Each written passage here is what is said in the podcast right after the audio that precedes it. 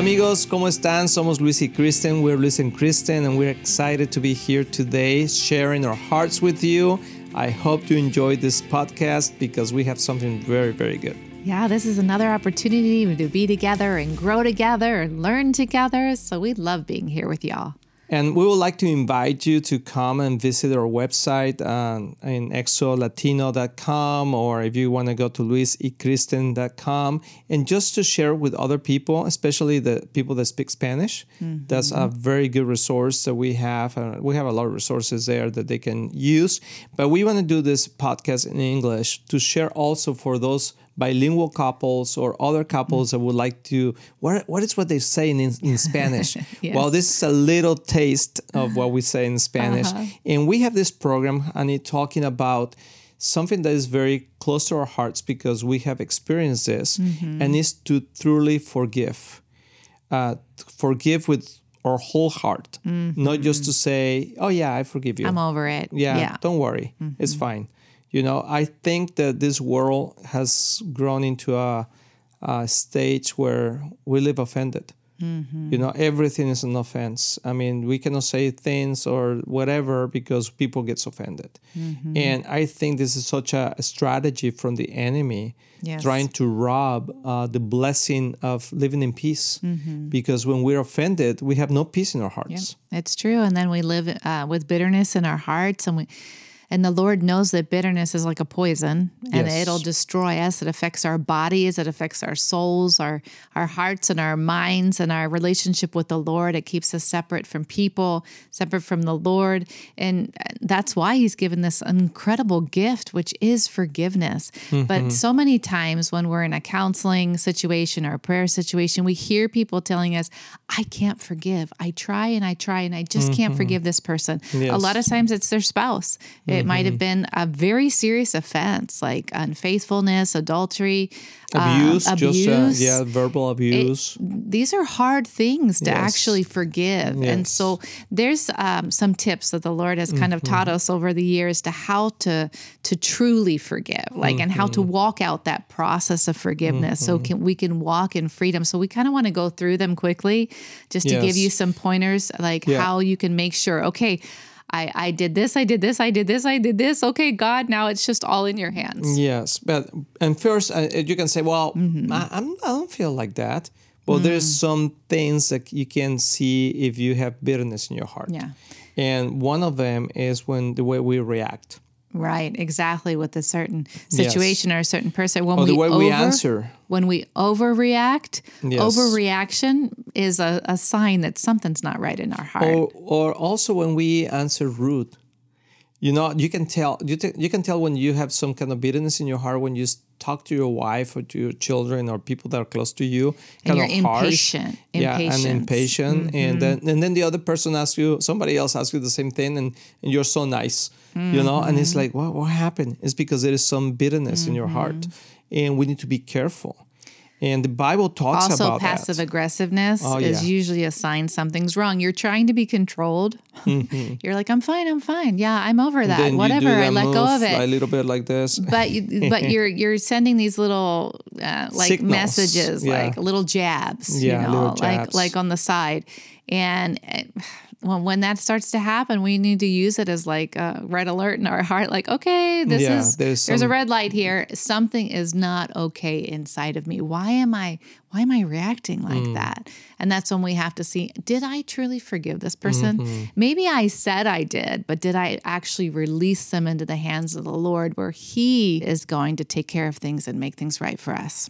Yeah, and there's a verse I really want to share with everybody because mm-hmm. I mean, there's a couple of verses here in Hebrews 12 that says, Work at living in peace with everyone. So it takes work mm-hmm. to be at peace with people mm-hmm. in your marriage, in your family, at work, at church.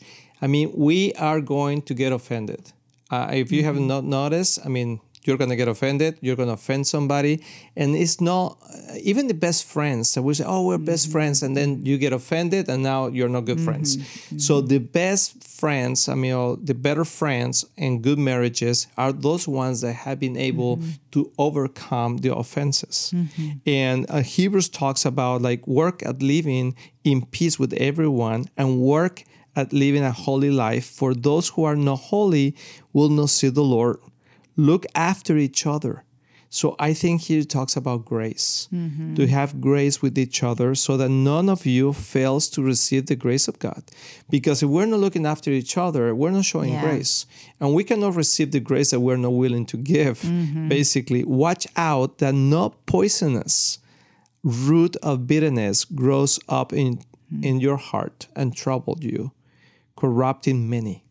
And that's that's the key. We need to be checking our heart consistently so that we don't fall into this root of bitterness and mm-hmm. we start like being angry. Mm-hmm. Because you mentioned the other day uh, that there's really no angry people, but there are people that really have not been able to forgive. That's actually Jimmy Evans that says that. Oh, really? People don't okay. have an anger problem; they have a forgiveness problem. Well, you were listening to Pastor Jimmy, and then you mentioned it to me, but uh-huh. it was uh-huh. great. I mean, that's yeah. true. Mm-hmm. I mean, mm-hmm. that's so. Re- it's a revelation mm-hmm because you say, well, he's just an angry person.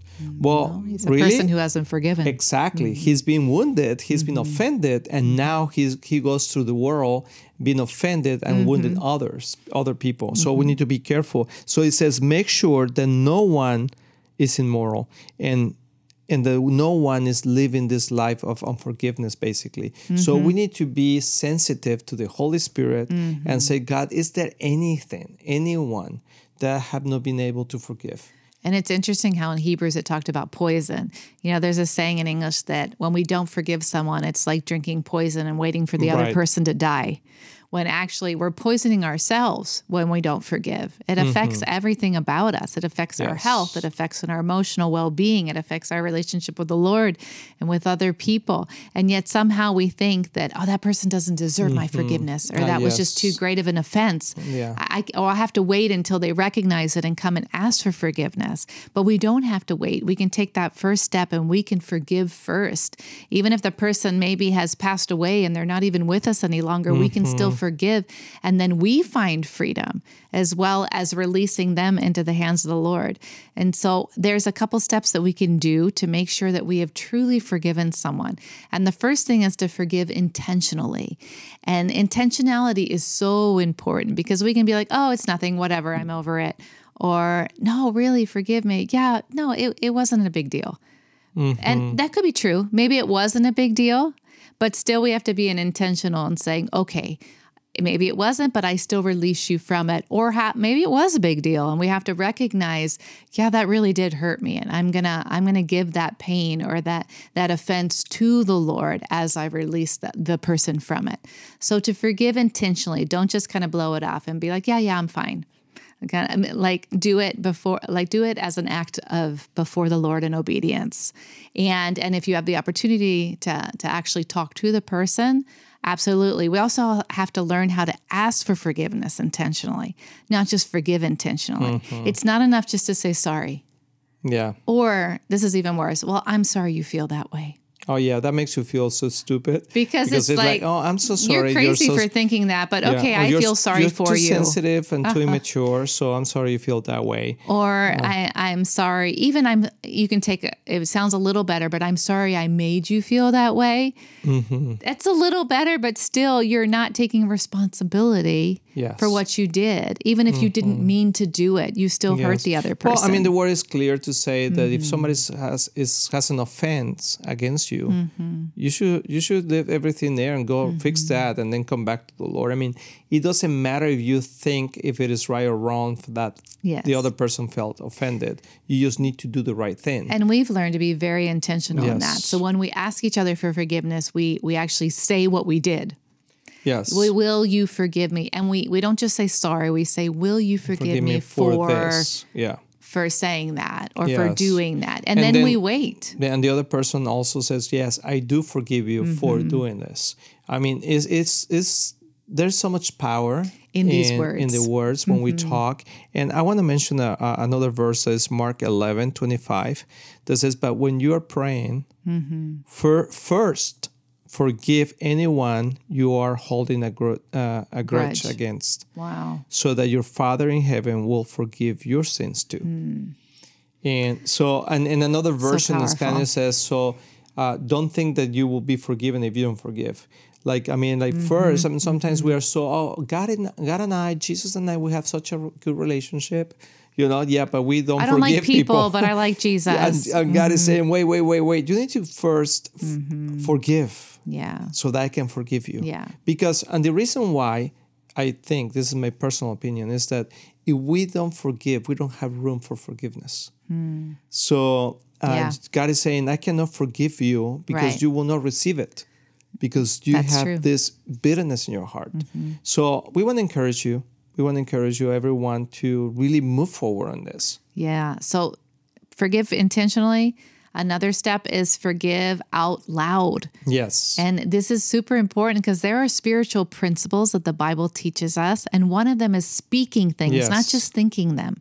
We can think, okay, I forgive that person in my head, but it's important to say it out loud. If you have the opportunity, say it to the person. And if you don't, say it out loud in prayer. Yeah. And just like uh, to yeah, be saved. you believe in your heart and confess in your with your Exactly. mouth Exactly. We would be Jesus is saved. Lord, will be safe. The same thing with forgiveness. We need Yes. to believe it in our heart and then confess it with our mouth. Yes. And another step is to ask the Lord for a strategy for restoration Mm-hmm. because we forgive in an instant, but restoration takes time. Yes. And we don't want, it doesn't mean like, okay, I forgive you. So now I open my heart and my life to you again and I completely trust you.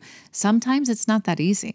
Well, no, because forgiveness isn't. Mm-hmm. A, I mean, it's a choice that you can make in the moment, but restoration takes time. And but Right. trust Right. takes time to regain trust, Mm-hmm. and to be able to be sensitive to that too. Even if Mm-hmm. you if you have been the offender, you need to give the other person the opportunity to rebuild that trust for you in you.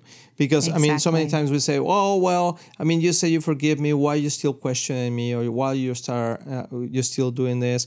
Well i mean yes i have forgiven you but i still need to rebuild that trust Yeah, very important. So ask the Lord, okay, show me, God, what I can do to start rebuild this relationship. I know you and I have had like maybe an argument over something, and and I'm like, okay, I forgive him, I forgive him, and God will say, okay, now make him his favorite breakfast or make him his, you know, Yeah. favorite cup of coffee, and I'm like, oh, I don't know if I want to do that. But in obedience, when I do that and I step out and I start acting in the opposite spirit instead of acting offended, but now I'm going to actually give to you, those those steps of restoration begin to heal our Mm-hmm. and then you like me better or you like me more you know uh, that that happens i mean when you act in those uh, if you do those acts of kindness Kindness, then you feel kindness yes, towards the person. your heart will follow Your action, you know exactly. Mm-hmm. your actions so uh, we want to encourage everyone that Yes. is listening and if you have some unforgiveness or some things in your heart it's Mm-hmm. just time to let go and there is no time to to waste and also uh, we need to stop this uh, craziness about the every, everything an and offense. everyone is offended uh, because that that robs our peace. So let me pray for you, and if yes, uh, you want to pray with us, Father, we just thank you so much for the opportunity that you are giving us to be here and to share these words with anyone that Lord. may be listening.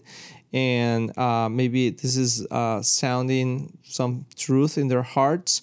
And I pray, Lord, that they will be able to lay everything down, any offense, and just to be able to forgive, even if that person doesn't even is not even here anymore.